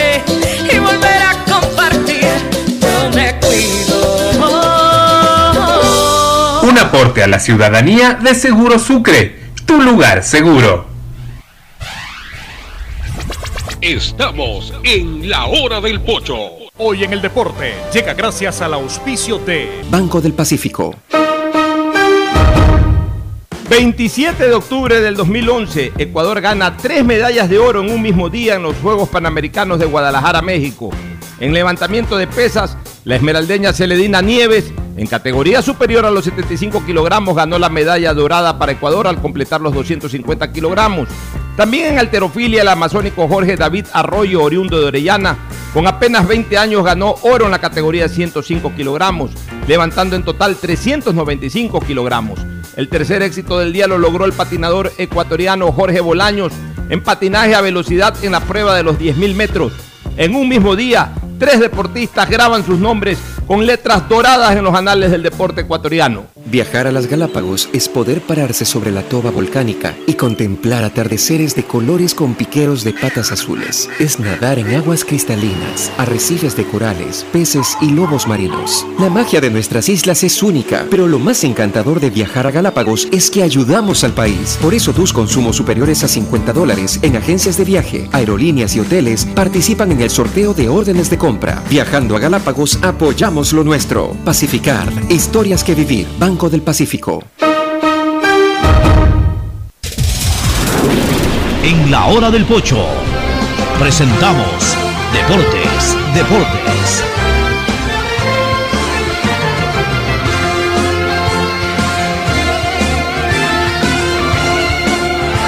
Bueno, muy bien, entramos al segmento deportivo, mi querido Ferfloma, entramos al segmento deportivo. Ahora sí, desarrollanos un poco eh, cómo, cómo le fue a Carapaz esta mañana. Bueno, como te decía, logró mantener el, el liderato en la Vuelta a España. Eh, fue una carrera difícil porque así como hubo tramos muy fuertes de, de subida, también hubo unas bajadas bastante, bastante rápidas, inclinadas pero creo que cumplió con la labor, o sea, más allá de que inicialmente él tenía a todos sus compañeros de equipo, los gregarios que llaman, eh, corriendo al lado de él, terminó creo que con uno al lado. Un, a propósito, hubo uno que se accidentó, no entiendo qué le pasó, pero parece que tuvo algún tipo de lesión un poco fuerte, no sé si se rompió la clavícula o algo, porque se lo notaba muy adolorido y no se podía parar por sí solo, que era parte del equipo de, de Carapaz, que eso también lo mermó, pero en todo caso, creo que cumplió con lo planificado por el equipo. Como decíamos en antes, esto es mucha estrategia. A veces uno cree, ay, no ganó la etapa, ¿qué le pasó? No quedó entre los 10 primeros de la etapa, ¿qué le pasó? No, no le pasó nada. Simple y llanamente sigue la estrategia del equipo. A la larga, lo que está peleando él, que yo inicialmente pensé que iba por el premio de montaña, no, él va por la vuelta, él va por ganar la vuelta. Y su estrategia, como te decía, es no buscar ganar etapas, sino mantener el primer lugar y, de ser posible, incrementar la ventaja que tiene sobre sus inmediatos competidores, que son McCarthy, que es eh, Martin, y, el otro que es Roddick, que está a 30 segundos de él. Mientras él mantenga esa, diferencia o pueda incrementarla, mejor. Pero creo que está haciendo un excelente eh, vuelta y creo que la estrategia del equipo funcionó a la perfección hoy día en una prueba bastante, bastante fuerte. Vamos a ver cómo le va mañana. Sí, vamos a ver cómo le va mañana a Richard Carapaz, pero alentamos, ¿no? Pues son tres grandes pruebas en Europa de ciclismo. El Giro. En el mundo. Y en el mundo. El Giro italiano, el Tour de Francia y, y, y esta Vuelta a España. Y en las tres ya ha sido protagonista Carapaz. Correcto. Una la ganó. La otra fue Rey de la Montaña habló del Tour de Francia este año. Y, no, no, quedó rey de la montaña, pero estuvo como líder de la montaña. pues estuvo como líder de la montaña, o sea, ya... ya, y como te decía también, en mi concepto, más allá de las estadísticas, ganó una etapa. Ya, ya, ya, ya sonó Carapaz en el Tour de Francia y, y, ahora en la Vuelta a España la va liderando. O sea, ya, ya es un ciclista que está en el top 5, que está entre los cinco ciclistas más importantes de la actualidad. Ojo, nosotros, e, esto del ciclismo, Fernando, Conocíamos algunos exponentes del ciclismo carchense, básicamente, pero muy domésticos. Muy domésticos. Sí, los conocíamos acá los ganadores de la vuelta al Ecuador, Ecuador a los ya, pero nos ocurrió, o sea, eh, después se suspendió la vuelta al Ecuador. Así es, nosotros los ciclistas tuvieron que ir a, a, a, Colombia a competir o a representar y, y, equipos colombianos en la vuelta a Costa Rica y todo, hasta que han dado el gran salto a, a Europa, allá equipos famosos como Mineo, como Movistar y otros más, donde hay ecuatorianos compitiendo. imagínate. Creo que ahorita, si no me equivoco, hay cuatro, por lo menos que yo conozco, que están en Europa representando equipos: Carapaz, Caicedo, Narváez y Cepeda. Y Cepeda, fíjate tú. Son los que Y- yo conozco. y- no sé y si se siendo llama. protagonistas, o sea, nosotros eh, ese protagonismo lo escuchábamos de, de- de otro tipo de ciclistas, Indurain, el español, Exacto. estos- Bernal creo que era un colombiano, todos estos colombianos últimos que han estado saliendo. Eh, ya, entonces nosotros hablábamos de esos colombianos y decíamos, ¿y por qué si, si acá también tenemos altura en Carchi? Eh, eh, compiten constantemente, están cicleteando en montaña, ¿por qué no nos sale uno? Ya no nos salió uno, nos han salido varios y uno de ellos es obviamente el de mayor resonancia, ¿no? Así que eh, hoy de largo Richard Carapaz es el mejor deportista ecuatoriano del momento y creo que ya está entre los cinco mejores deportistas de la historia. Oye, hablando de historia, Fernando, antes de hablar de temas presentes, yo creo que la historia hay que respetarla, pero también hay que respetar la trayectoria de la gente. Oye, yo, yo he estado este fin de semana y, voy a estar insistiendo en este tipo de cosas. La gente eh, eh, se mete a hablar de cosas de historia sin estudiar la historia y en algunos casos hasta sabiendo de la historia y respetando la historia. Y se ponen especialmente a lo subjetivo de generar como sinónimo el concepto del mejor con el que más me gusta. Y yo quiero ser contundente en una cosa, Fernando. Todos tenemos derecho, todos tenemos derecho a, a- a decidir y a elegir cuál es el que más me gusta. Pero no tenemos derecho a decir cuál es el mejor si no lo hacemos bajo la aplicación de ciertos parámetros. O sea, eh, eh, esa cuestión sí se regula bajo parámetros, porque ahí sí ya estás en una comparación, en una comparación, el tema subjetivo que es de gusto, que es lo que uno maneja, exclusivamente, ahí en esa comparación es un, pana- es un parámetro minúsculo. O sea, si yo comparo a dos atletas, a dos grandes deportistas, lo que a mí me guste es un parámetro absolutamente minúsculo en relación a determinar cuál de los dos es el mejor, a otros parámetros que son prioritarios como la obtención de títulos o de logros, como el grado de resistencia para esos logros, y en el caso de deportes colectivos, el grado de influencia para esos logros. Esos son los parámetros para elegir el mejor. Entonces eso no es una cuestión de derecho, que a mí me, eh, que yo creo que es el mejor. No, no, ahí no es el yo creo. Tienes que fundamentar el por qué el uno es mejor que el otro. En gustos ahí sí no tienes que darle explicaciones a nadie. A ti te gusta fulano, es el estilo de juego que a mí me gusta, es mi gusto y en mi gusto decido yo. Pero en la elección de un mejor no decido yo, deciden los parámetros. Porque si tú no manejas los parámetros, entonces sí estás irrespetando la historia y estás irrespetando la trayectoria de quienes están en un momento determinado en una comparación. Mira, el día de ayer en redes sociales, en marca, por ahí dijeron de que Sergio Ramos es el mejor back de la historia. Entonces aquí saltó un poco de gente. Una revista francesa. En una revista francesa. Aquí saltó un pocotón de gente. Perdóname, Sergio Ramos tiene parámetros que lo ponen a competir como uno de los mejores backs de la historia. Porque cuando digo hablo de uno de los mejores, estoy hablando de uno de los mejores cinco backs de la historia. O sea, los parámetros que tiene Sergio Ramos no los tienen otros que habrán sido extraordinarios jugadores continentales, pero que no tienen la o que no tuvieron la dimensión mundial que por ejemplo tiene Sergio Ramos, que por ejemplo tiene Charles Puyol y ni que hablar Beckenbauer, que para mí es el mejor back de la historia, porque sus parámetros van acorde incluso a su e- enorme categoría futbolística. Entonces, lo de Beckenbauer ya es una cosa eh, que, que no tiene comparación. A la hora de hablar de un back o de un líbero, no hay comparación en la historia, pero por los parámetros, no solamente por la vistosidad de su juego, sino por los parámetros de Beckenbauer. Por ahí alguien ayer eh, eh, llegó a decir de que Sergio Ramos no está ni para cargarle las maletas a Elías Figueroa. Perdóname, Figueroa fue una figura continental. Un gran jugador, sí. Del estilo de Beckenbauer, sí. Muy elegante para jugar, un gran defensa, sí. Continental. Brilló en Peñarol, brilló en Internacional de Porto Alegre. A nivel de los mundiales, hizo dos mundiales medios defectuosos con la selección de Chile, en donde no fue figura. Como, como, como Roberto Perfumo, Roberto Perfumo, Fernando, el gran mariscal Perfumo, en el, mundial del, del 70, del mundial del 66, jugó muy mal. que fue su primer mundial. Y el mundial del 74 fue un desastre. Ya, o sea, era elegante para jugar, le decían el mariscal, bastante mercadeo, dicho sea de paso, una de las grandes figuras históricas de River, pues tampoco era una gran figura mundial. Sergio Ramos es una figura mundial, es un back centro que lo ha ganado todo. Ha ganado cuatro Champions, siendo protagonista de las cuatro Champions que ganó. Ha ganado dos Eurocopas con España, ha ganado un Mundial con España, ha ganado intercontinentales, ha ganado eh, mundiales de clubes, siendo protagonista. Entonces, no me vengan a decir que no están ni para cargarle las maletas a Elías Figueroa. Entonces, no podemos.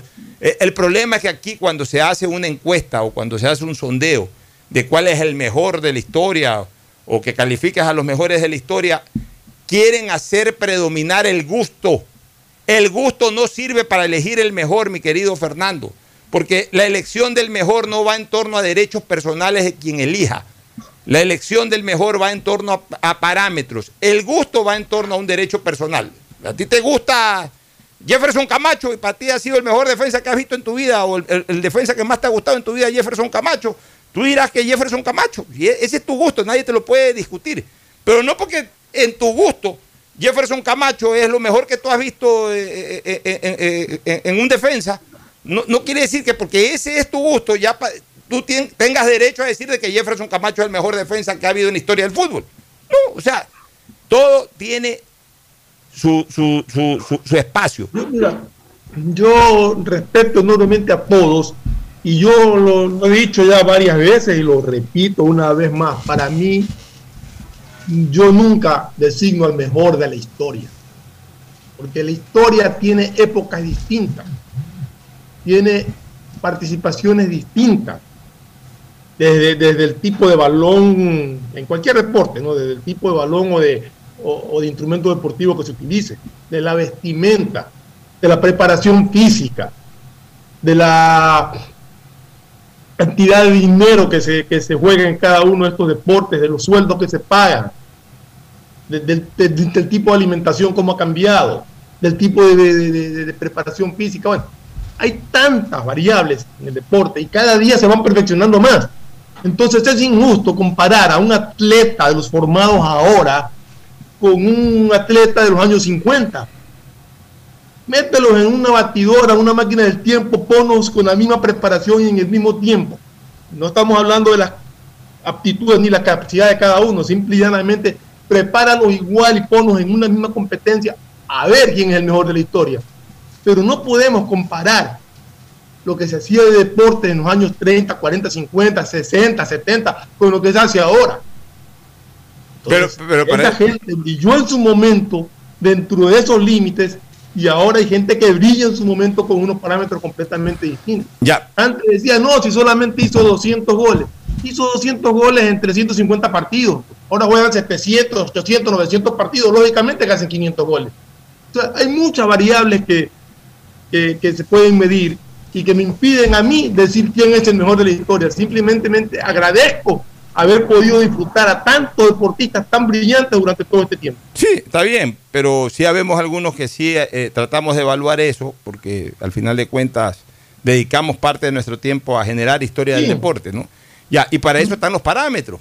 Pues los parámetros son los que igualan las generaciones de alguna manera, o equiparan las generaciones, o permiten la comparación de, de- de generaciones, porque finalmente un tenista de la década de los 80 tuvo los cuatro Grand Slam, tuvo el Máster, tuvo algunos torneos, y entonces, eh, al final de cuentas, eh, esa contabilidad de los Grand Slams es lo que te permite ser más grande o menos grande que un tenista de hace 30 o 40 años atrás. Porque igual hace Más 30 grande sí, pero no el mejor. El mejor también, pues. O sea. ahí entran otras variables, eso te digo. Es que, a ver, más grande sí por los logros, ganó más. Ya, pero entonces si ganó más es porque es el mejor, pues. O sea, el que logra más es, es el Pero es que hay otras variables es que se mejor, pues. El mejor también. va de la mano con, con lo que más se logra. Sí, pues, o sea, si, si, si Mira, Federer- por ejemplo, yo en un deporte como el tenis, sí encuentro que en una época donde han predominado tres tenistas, los logros de cada uno de ellos, porque ha sido una competencia dura entre los tres. O, o hablando de fútbol, en esta época tú podrías decir cuál es mejor, eh, Ronaldo, o, o sea, Cristiano Ronaldo o Messi. Puedes entrar en esa discusión. ¿Por qué? Porque han jugado en el mismo tiempo, con la, o sea, en la misma época, con misma preparación, con todo igual. Ya es cuestión de decidir por títulos, por capacidad de gol y todo, bueno, cuál es el que más méritos hizo. Este es el mejor. Ahí lo puedes comparar. Pues no podemos comparar a, a Di Stefano de los años 50 con los de ahora. Sí, o por, sea, a ver. la- por todas las Pero- cosas que te he ya, dicho, pero por todas las gracias, ya, pero gracias a los parámetros, entonces tenemos que Di Stefano ganó tantas ligas, ganó tantas Champions, jugó mundiales o no jugó mundiales, ganó mundiales o no ganó mundiales, y en base a eso manejas esos parámetros y puedes concluir de que fulano fue mejor a pesar de que jugó en un tiempo muy pretérito, en un tiempo muy moderno. Lo que pasa es que muchos de los que hacen historia, mi querido Fernando, vuelvo a repetir, te confunden con el gusto.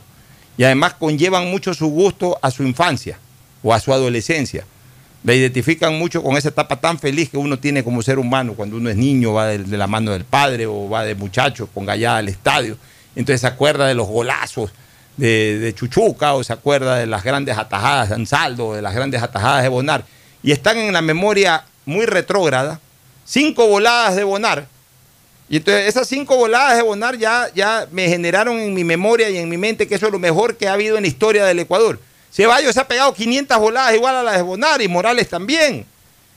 O sea, eh, tres voladas no pueden definir un arquero. ¿Usted qué define un arquero? Vamos ahora sí, los logros. ¿Qué lograron en sus equipos? ¿Qué lograron en sus selecciones? Ok, en base a esos logros. ¿Qué influencia tuvieron para esos logros? ¿Qué grado de resistencia tuvieron para esos logros? Ok, una vez que tú evacúas todos esos parámetros, tú dices, este fue mejor que el de acá. No por tres voladas. Que nosotros tenemos. A ver, Pocho, pero ah, veamos otras cosas, ya estás hablando. Pero vámonos, vámonos a una, a una pequeña recomendación comercial para retornar con el tema. Ya vuelvo. El siguiente es un espacio publicitario apto para todo público. Detrás de cada profesional hay una gran historia. Aprende, experimenta y crea la tuya. Estudia a distancia en la Universidad Católica Santiago de Guayaquil. Contamos con las carreras de marketing, administración de empresa, emprendimiento e innovación social, turismo, contabilidad y auditoría, trabajo social y derecho. Sistema de educación a distancia de la Universidad Católica Santiago de Guayaquil, formando líderes siempre. La nueva visión de Ban Ecuador permite contribuir al desarrollo del agricultor y ganadero con las botas puestas. Visitando cada sector del país en las 24 provincias y en tiempo de pandemia con más intensidad todavía. Ban Ecuador con crédito según tu necesidad, con agilidad y compromiso permanente. Ban Ecuador con las botas puestas. Sembramos futuro. Autorización número 0190. CNE, Elecciones Generales 2021. ¿Qué más, mis brosters? Somos Giga y Minuto. Habla bien, esos manes de CNT saben. Pero de Leif. Y con sus paquetes prepago de 1 a 6 dólares, recibes 2 gigas en redes sociales. Y muchos megas adicionales para navegar. Sí cachaste, ¿no? Pero more than you. CNT, conectémonos más. Más información en www.cnt.com.es. Aló, aló. ¿Qué hay, ñaño? Oye, ni sabes, tengo una nota vacancísima que contarte. Me acaba de pasar. Justo ahorita cambié los centavos que me dieron devuelto en tía por unos minutos para poder llamarte. Y ahora me dicen que en todos los días del país puedes cambiar tus vueltos por minutos y megas de claro. Lo máximo. Ahora, además de cambiar mi vuelto por megas y minutos extras. Ah, sí, cierto. Ya voy para tu casa. Te llamo cuando llegue. Claro, conectados avanzamos. Seamos responsables con los héroes de nuestras calles. En esta emergencia sanitaria, recuerda desechar las mascarillas y guantes en una funda separada de la basura común. Protégela con otra funda y cuando la saques, rocía cloro sobre ellas. Tampoco deseches objetos contaminados en las calles y si son de gran volumen, llévalos a los centros de acopio autorizados. Encuentra las direcciones en www.puertolimpio.com. Puerto Limpio, juntos por Guayaquil. Esto aún no termina. Por eso, siempre uso mascarilla en el bus. Mantengo distancia y desinfecto mis manos cuando llego a mi destino. No te confíes. El estado de excepción terminó, pero la pandemia sigue. Manos, mascarilla, distanciamiento y preocuparse de que todos cumplan las medidas de seguridad. Alcaldía de Guayaquil. Autorización número 0120. CNE, Elecciones Generales 2021. ¿Qué más, mi Harrison Ford? ¿Y vos? ¿Ya te cambiaste a CNT? ¡Vivo, vivo! Compra tu chip CNT prepago, que incluye más de 3 gigas para que navegues por 7 días y sigas vacilando tu patín en todas tus redes. CNT, conectémonos más. Más información en www.cnt.com.es. Si quieres estudiar, tener flexibilidad horaria y escoger tu futuro, en la Universidad Católica Santiago de Guayaquil trabajamos por el progreso en la educación, ofreciendo cada día la mejor calidad. Estamos a un clic de distancia.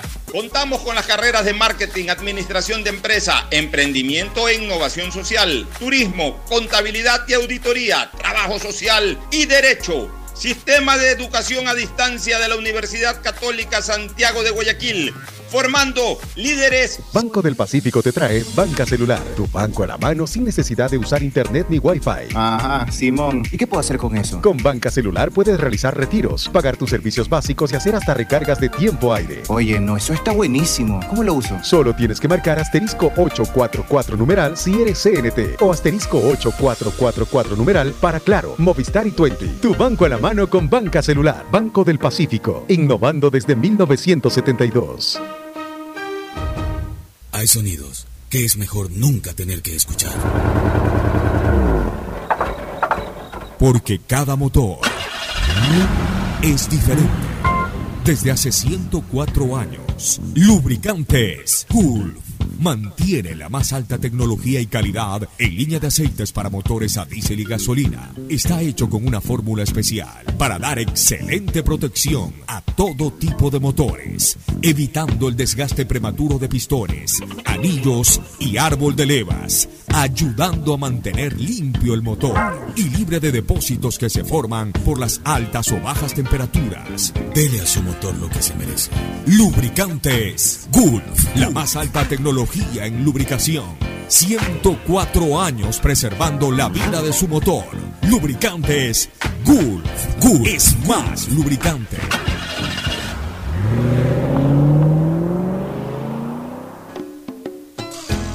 Fin espacio publicitario. Usted está escuchando un programa de opinión, categoría O, apto para todo público. Bueno, retornamos ya para la parte final del programa. Este Fernando, ya no alcanzamos a, a conversar más sobre el tema que Bien. habíamos iniciado, pero más bien eh, eh, veamos de cara al campeonato nacional los partidos de Melec y Barcelona. ¿no? Melec juega Sudamericana, creo que. Melec juega el, el jueves. ¿A qué hora juega Melec Sudamericana? Tengo entendido que el partido de Melec es a las 5 y cuarto, me parece, o 5 y media de la tarde. Pero en todo caso es en horario vespertino, o sea que no, no va a haber calor político. Atalaya estará transmitiendo. Sí, es la misma hora de este jueves y del siguiente jueves, que es la revancha. Ya, perfecto. ¿Y, Barcel- y- campeonato nacional de Melec? Eh, Melec jugaría, juega contra Aucas este fin de semana. Domingo, lo han programado. Debe sí, porque juega jueves en, en Buenos Aires. Ya, Barcelona también juega el domingo contra la Liga Deportiva Universitaria de Quito, un partido que es fundamental para Barcelona. Mira, Yo estaba analizando unas cosas. Este, Barcelona tiene que aprovechar el, mal arranque de equipos directos, de competencia directa por, ganar la etapa. Mis criterios son los de siempre. Liga, Independiente, ahora hay que mencionar también Universidad Católica y Emelec. Eh, salvo Liga, los otros tres han arrancado muy mal. Eh. Universidad Católica perdió con Deportivo Cuenca, que hasta hace poco era uno de los colistas del campeonato. Emelec, peor no puede haber arrancado, a pesar de que se anunciaba el nuevo equipo, la nueva etapa, etcétera, pero ha perdido cuatro de seis puntos, a ver, cinco de seis puntos en Guayaquil. Tiene Cinco- cuatro puntos eh, Bueno, sobre posibles. Ya ha perdido cinco y todos jugando en Guayaquil. pues. No, no. A ver. Eh, eh, el primer partido de Emelec, ¿con quién El, fue? el primer partido lo ganó, 1-0. ¿Con quién? Le ganó Orense ¿En? En el campo. él. que le ganó el último minuto, dicho sea de paso, ¿te acuerdas? O le ganó un gol muy cercano al final del partido, me parece. Eh, eh, el segundo partido, Segundo partido lo perdió. ¿en dónde? Segundo partido Contra el City, pues en Guayaquil. Ay, Contra el City, en- acuerdo contra, de- contra el City, en- contra el Contra el City. City, contra el City, Por en digo. Benítez. Por eso que tú decías que jugado todo en Guayaquil, es verdad, todo, Todo en en Guayaquil. Ha perdido cinco, los, de los últimos seis puntos, Emelec ha perdido cinco puntos en Guayaquil. De los Sí, últimos seis puntos. Entonces Barcelona ve en Emelec un, un- un- un- un rival potencial directo que arrancó mal. Este, Católica arrancó mal. E Independiente también arrancó mal. Porque Independiente, si- Si, y- si bien es cierto que le ganó a Liga en un partidazo, pues Independiente pierde un partido que no tenía por qué perderlo en Rebamba. Ha perdido dos partidos Independiente. Y también perdió en el Está partido. peor que Melec, está abajo de Melec en la tabla ahorita. eh, perdió con mucho runo, o sea, perdió con dos equipos de visitantes que Independiente habitualmente ese tipo de partidos los gana. Entonces también un mal arranque. Y de paso, tampoco el arranque en campeonato de liga es fabuloso, porque ya perdió un partido de los tres. Entonces, y, y contrario un censo a todo eso, el arranque de Barcelona ha sido fabuloso, ha ganado los tres partidos, no ha recibido goles en contra. Entonces, el partido del próximo domingo de Barcelona es absolutamente clave, porque enfrentará al super rival, al rival directísimo que es Liga. A ver, veamos, veamos la tabla de posiciones un ratito, Pocho. ¿Sí? Primero está Barcelona con nueve puntos más cinco. A ver, no, perdón, con nueve puntos Más cinco, sí, correcto. más cinco. Segundo está Aucas con, cua- con siete puntos más cuatro. De ahí sigue Guayaquil City con siete puntos más dos. De ahí sigue Liga de Quito con seis puntos y más cinco. Bueno, y el resto de ahí Deportivo ya Cuenca con seis puntos. Mira, Deportivo Cuenca está está en quinto, Quinto, pues. Ya. con 6 puntos y menos 3. Macará 4.0, U Católica 4.0, está séptimo, Melec octavo con 4.0, noveno Portoviejo con 3.0, Y- y- y décimo ya. Independiente con 3 puntos menos Fer- 1. Fernando, y de ahí el resto, para no perder Y de ahí el resto. Ya, de ahí el Correcto. resto. Ya. Entonces, Barcelona, si es capaz de ganarle este domingo a Liga, da un salto gigantesco en la posibilidad de clasificar a, a- a la final del campeonato, aunque sonaría muy preliminar todavía esto, pero, pero le está ganando a, a- a un rival directísimo que de los fuertes es el que menos se ha caído en relación a los otros. Entonces, por eso para Barcelona es vital ganarle. Porque en cambio, si Liga le saca un empate, peor si es que le gana en el Estadio Monumental, ahí sí lo puede cobrar a Barcelona también de entrada. Y a pesar del buen arranque del Barcelona, un empate o una derrota lo desequilibraría peor que cualquier otra cosa. Entonces, para Barcelona es vital ganar el partido del día domingo. Partido bien duro, bien difícil. Gracias por su sintonía. Este programa fue auspiciado por Aceites y Lubricantes Gulf, el aceite de mayor tecnología en el mercado. Si quieres navegar más, los paquetes prepago claro de 1 a 6 dólares te dan el doble de gigas para duplicar tu diversión. Activa ahora tus paquetes prepago en tu punto claro favorito a nivel nacional. Por ti, más conectados. Universidad Católica Santiago de Guayaquil y su plan de educación a distancia, formando siempre líderes. En Banco del Pacífico apoyamos a los que ahorran para salir adelante. 40 ecuatorianos serán premiados con 2 mil dólares por sus ahorros para que consigan lo que quieren. Si aún no tienes cuenta, ábrela a través de la APP Onboard BDP. Banco del Pacífico, el que ahorra lo consigue. Ban Ecuador con la nueva visión que permite contribuir al desarrollo del agricultor y ganadero con las botas puestas. Ban Ecuador con crédito según tu necesidad, con agilidad y compromiso permanente, sembrando futuro. Me cuido, yo me cuido para poder abrazarnos nuevamente y volver a compartir. Yo me cuido. Un aporte a la ciudadanía de Seguro Sucre, tu lugar seguro. Este fue un espacio contratado. Radio Atalaya no se solidariza necesariamente con las opiniones aquí vertidas. Hoy en el deporte llega gracias al auspicio de Banco del Pacífico. 27 de octubre del 2011, Ecuador gana tres medallas de oro en un mismo día en los Juegos Panamericanos de Guadalajara, México. En levantamiento de pesas, la esmeraldeña Celedina Nieves, en categoría superior a los 75 kilogramos, ganó la medalla dorada para Ecuador al completar los 250 kilogramos.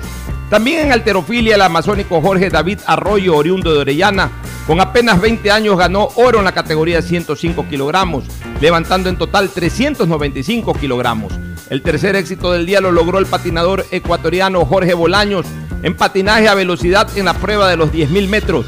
En un mismo día, tres deportistas graban sus nombres con letras doradas en los anales del deporte ecuatoriano. Viajar a las Galápagos es poder pararse sobre la toba volcánica y contemplar atardeceres de colores con piqueros de patas azules. Es nadar en aguas cristalinas, arrecifes de corales, peces y lobos marinos. La magia de nuestras islas es única, pero lo más encantador de viajar a Galápagos es que ayudamos al país. Por eso tus consumos superiores a 50 dólares en agencias de viaje, aerolíneas y hoteles participan en el sorteo de órdenes de Viajando a Galápagos apoyamos lo nuestro. Pacificar, historias que vivir, Banco del Pacífico.